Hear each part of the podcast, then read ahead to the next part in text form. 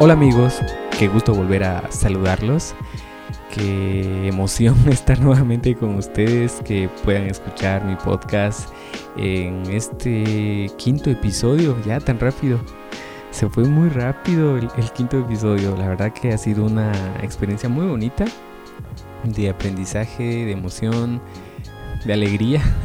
Entonces gracias otra vez por, por, por tomarse el tiempo, por estar acá conmigo.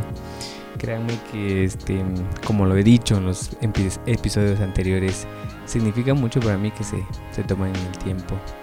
Y como siempre, la idea de, de, todo esto es que podamos aprender de más de algo, ya, de situaciones de la vida, de cualquier cosa que pues que nos acontece en todo nuestro caminar.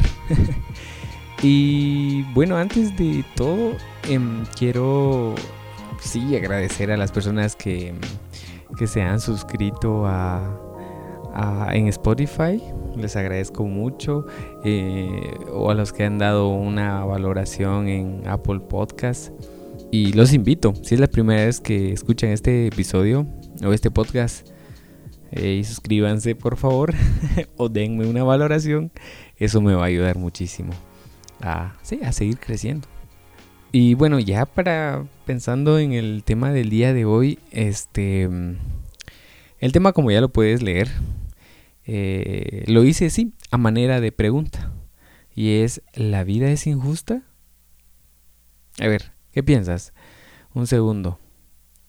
Eh, seguro tienes tu punto de vista, como todos, y es respetable también. Pero mm, ¿Por qué decidí llamarle a este episodio de esa manera? Ah, y esta es mi explicación. Creo yo que cada persona que habita este planeta azul en cierto momento de la vida lo ha pensado. ya sea a manera de pregunta o a manera de afirmación. Creo que todos en un momento hemos dicho qué injusta es la vida. ¿Por qué pasa esto? ¿Por qué sucede esto? Por diversas circunstancias. Este, y todo esto surgió porque tenía tengo amigos que que me alimentan mucho con diferentes temas. Pero hace poco eh, alguno de ellos me compartía una imagen de un libro, pero la imagen me llamó mucho la atención y quiero empezar con esto. Y decía, somos la generación del meme. Eh, y la palabra meme tiene un, acróstico, eh, malestar emocional, mental, económico.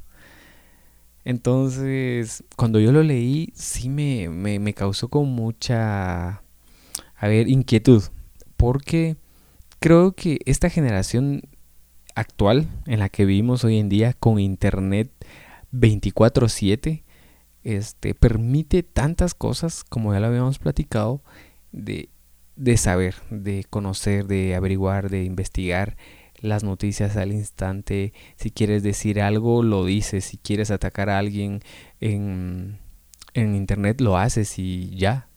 Estás oculto detrás de una pantalla y no pasa nada. Y si eres atacado, también. Hay de todo. Entonces, creo que esta generación está, está muy interesante. Pero a pesar de eso, yo me ponía a analizar de que en realidad la vida solo es como una repetición, ya, de diferentes épocas, de diferentes generaciones. Y cuando preparaba este pequeño episodio, este, yo escribía la palabra todos, así en mayúscula, porque todos en diferente época han pasado circunstancias difíciles o problemas. Todos, absolutamente todos. Y pareciera que la vida es eso, una repetición de las diferentes este, épocas, ¿ya? Las épocas de nuestros papás quizá no había el internet como el día de hoy. O la generación, digamos, de nuestros abuelos. De hecho, no había internet. Pero les aseguro que pasaron problemas de diferente manera, pero seguro pasaron circunstancias difíciles o pasaron, como decía esta frase, eh, malestares eh, emocionales, mentales, económicos. Así que, a ver, si me estás escuchando y estás pasando alguna emoción difícil, algún tiempo donde problemas existenciales, entre comillas, eh, hey, no te ofendas por esto, pero no eres el único. En serio, no eres el único, ni tus problemas son los más grandes, ni tus problemas te hacen tan especial. Tus problemas no te hacen especial ni diferente. En serio, todos. Y buscando personajes de quienes han vivido circunstancias difíciles, entre comillas, sé que podemos hacer una lista interminable. Y si yo te pregunto eh, si conoces algún personaje de ya sea un libro, ya sea de una película, ya sea de ficción, eh, etcétera. Yo sé que cada uno conocemos a personajes que han tenido malestares emocionales, mentales, económicos. Todos. Todos. Así que repito, no eres especial por tener problemas existenciales. Ya. Pero tratando de buscar un ejemplo o sí, mencionarte a alguien.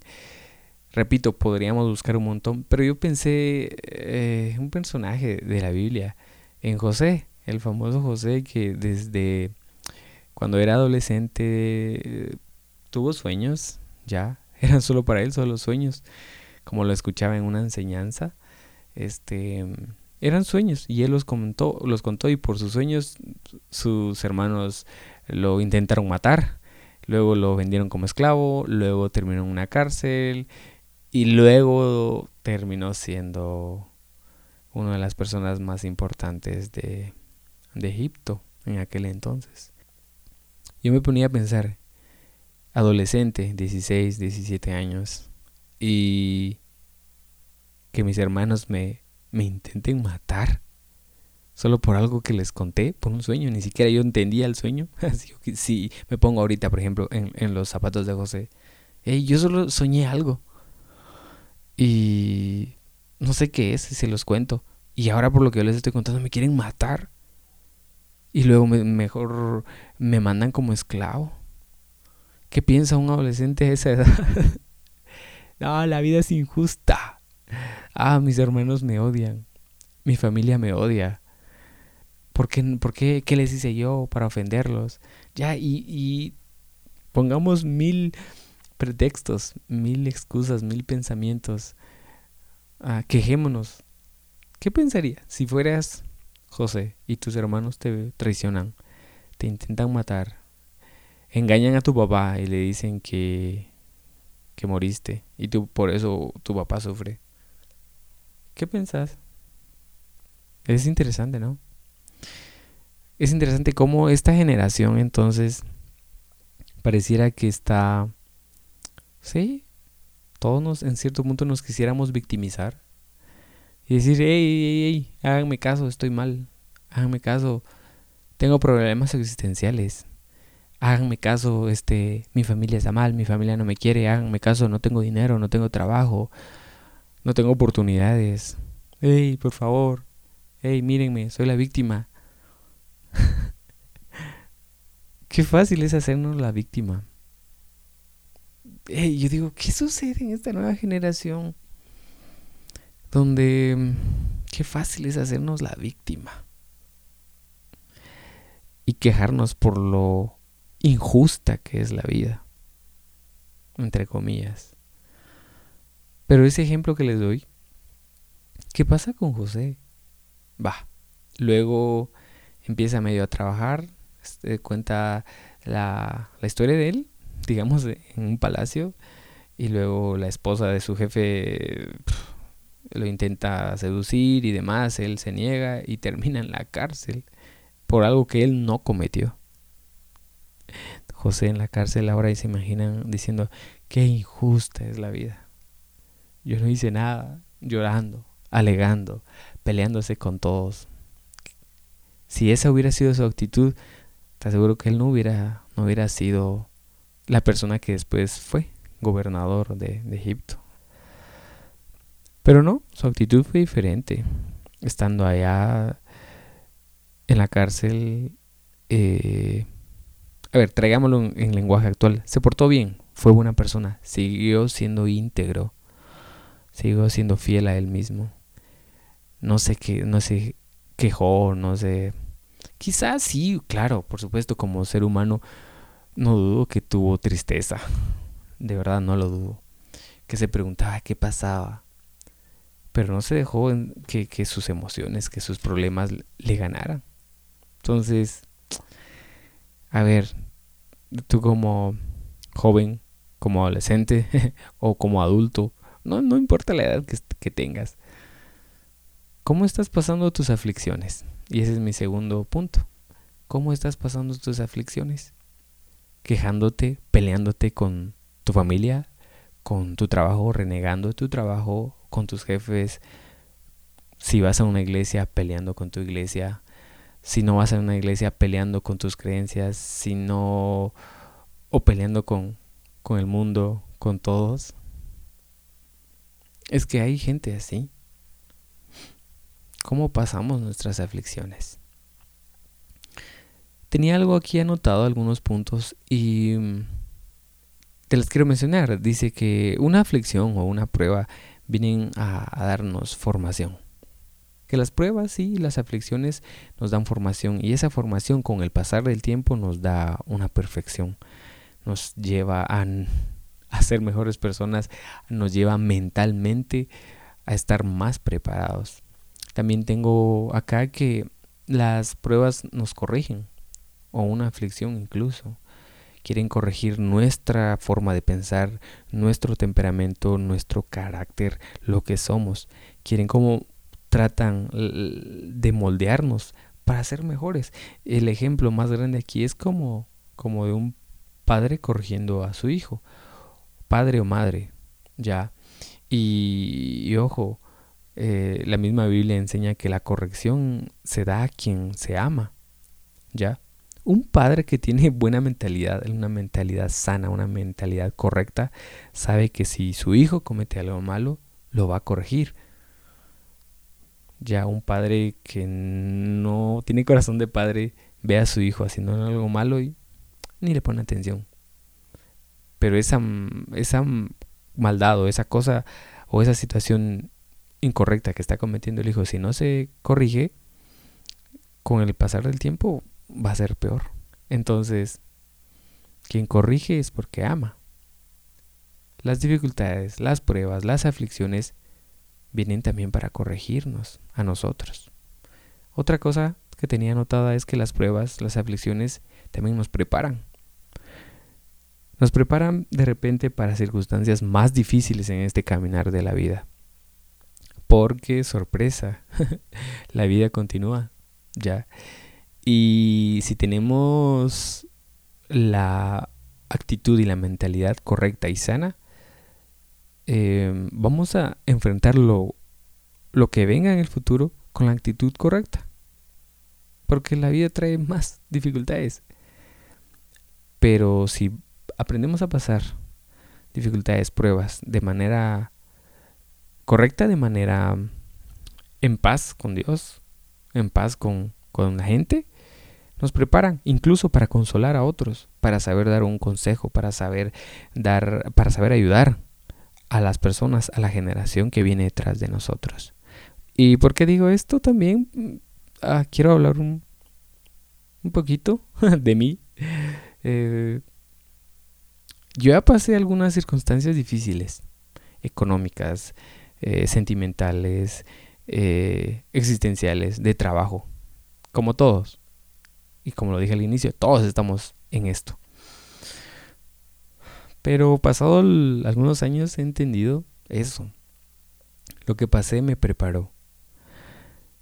Y ahora estoy en otra etapa de mi vida donde ahora veo esos problemas y entonces me dan cierta capacidad, si se le puede llamar, para, para tratar de ayudar, de consolar incluso a alguien, de aconsejar si lo acepta de, que eso, de que la vida continúa, pero debemos estar con un corazón correcto. Otro punto era las pruebas también previenen, nos previenen, nos cuidan de orgullos, de vanaglorias, de ofender a alguien más, de cosas malas. Ya, creo yo que nuestro corazón es, es como un recipiente que o lo llenamos con cosas correctas o lo llenamos con cosas incorrectas. Pero eso con que lo dejemos llenar, en su momento va a dar un fruto o va a volver a salir. Entonces, ¿qué vamos a dejar entrar ahí? Es, es para reflexionar. Todo radica para mí en una palabra, decisión. Nosotros decidimos si soltamos esas amarguras, si soltamos esa, esa falta de perdón, si soltamos eh, todo lo, el pasado, rencores, egoísmos, envidias. Yo decido si lo suelto. O yo también decido este si no lo suelto. Si yo quiero seguir amargado, si yo quiero seguir este triste, si yo quiero seguir siendo egoísta, yo lo decido. O decido también amar, perdonar, dar, ayudar, aconsejar. Tengo un punto número 3 acá. Y dice, el corazón es un volcán. Así, así, imagínate un volcán. ¿Qué sucede con los volcanes activos?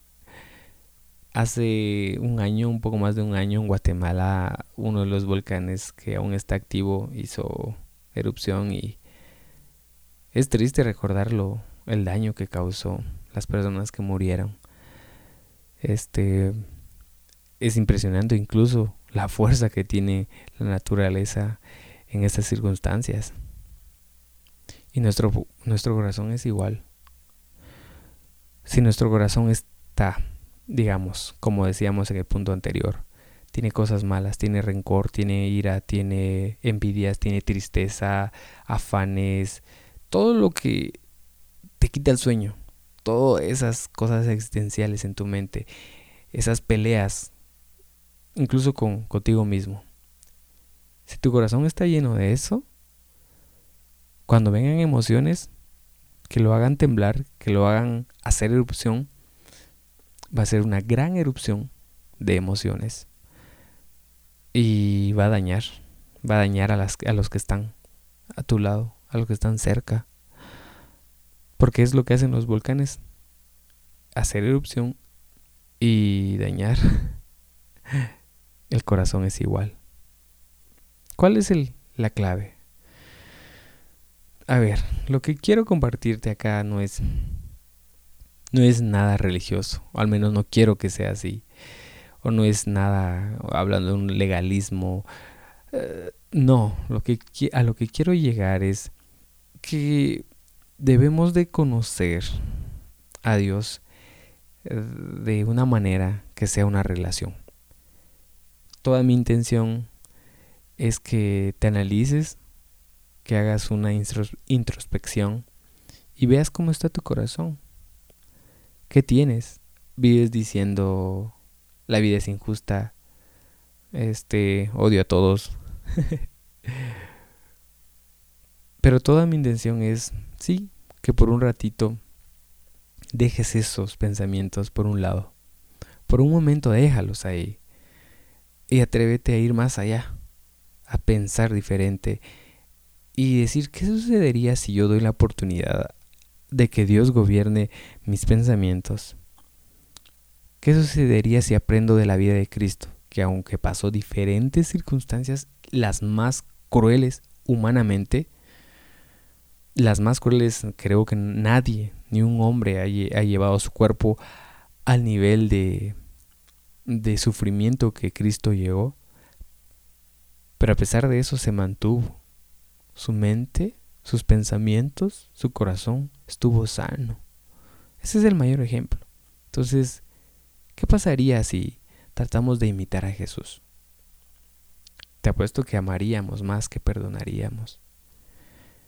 Que sin importar lo que estemos pasando, las crisis existenciales, los problemas y demás, pero como si tenemos el corazón sano, te apuesto que todo tendría una razón, un propósito del por qué pasa. Y no solo eso, sino que te aseguro que encontrarías una solución, una respuesta, si es a lo que estamos buscando. Respuestas a todo eso. Las respuestas están en Jesús. Pero solo, solo necesitamos eso, decidir y decir sí. Quiero conocer a Jesús.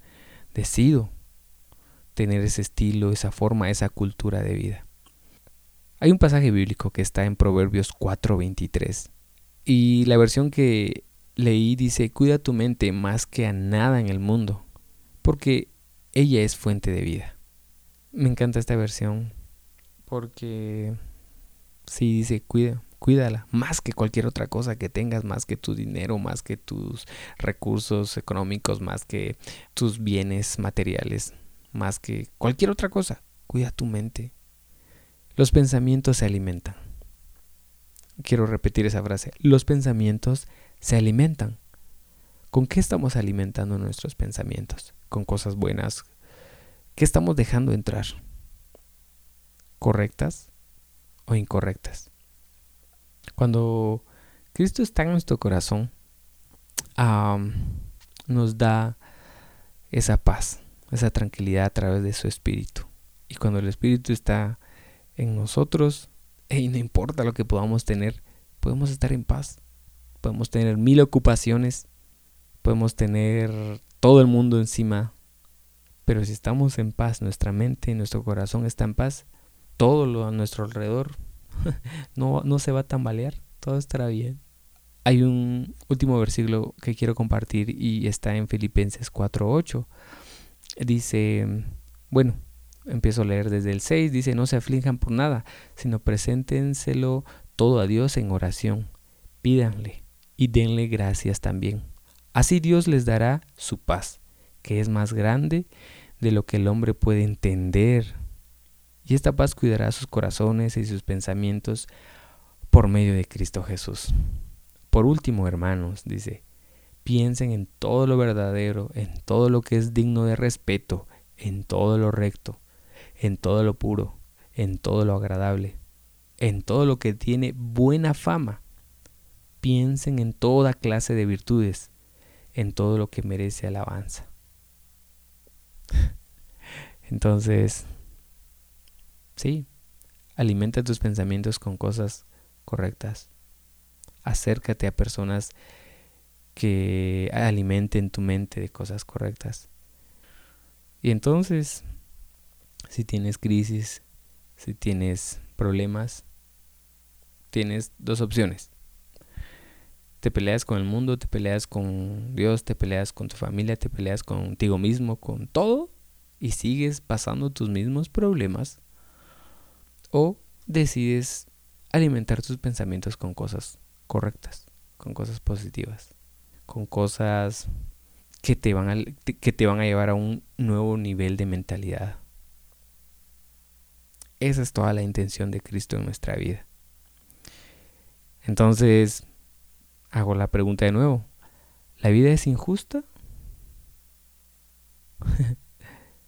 Dice una frase, la belleza está en los ojos de quien la mira. Entonces, ¿con qué ojos estás viendo la vida? Y nada, bueno, llegamos al final de este episodio. Gracias por siempre llegar al final te, animo nuevamente a que lo compartas en tus redes sociales. Si puedes escribirme, no es la primera vez que creo que lo voy a mencionar, pero mi cuenta de Instagram está en la descripción de este podcast. Y si no me sigues, eh, o, al menos escríbeme o compártelo. Quizá alguien le pueda ayudar también a escuchar, a escuchar esto. Y nada, seguimos aprendiendo, seguimos creciendo todos Gracias por haber escuchado. Ah, nos vemos la siguiente semana en un nuevo episodio de Parte Aguas. Bye bye.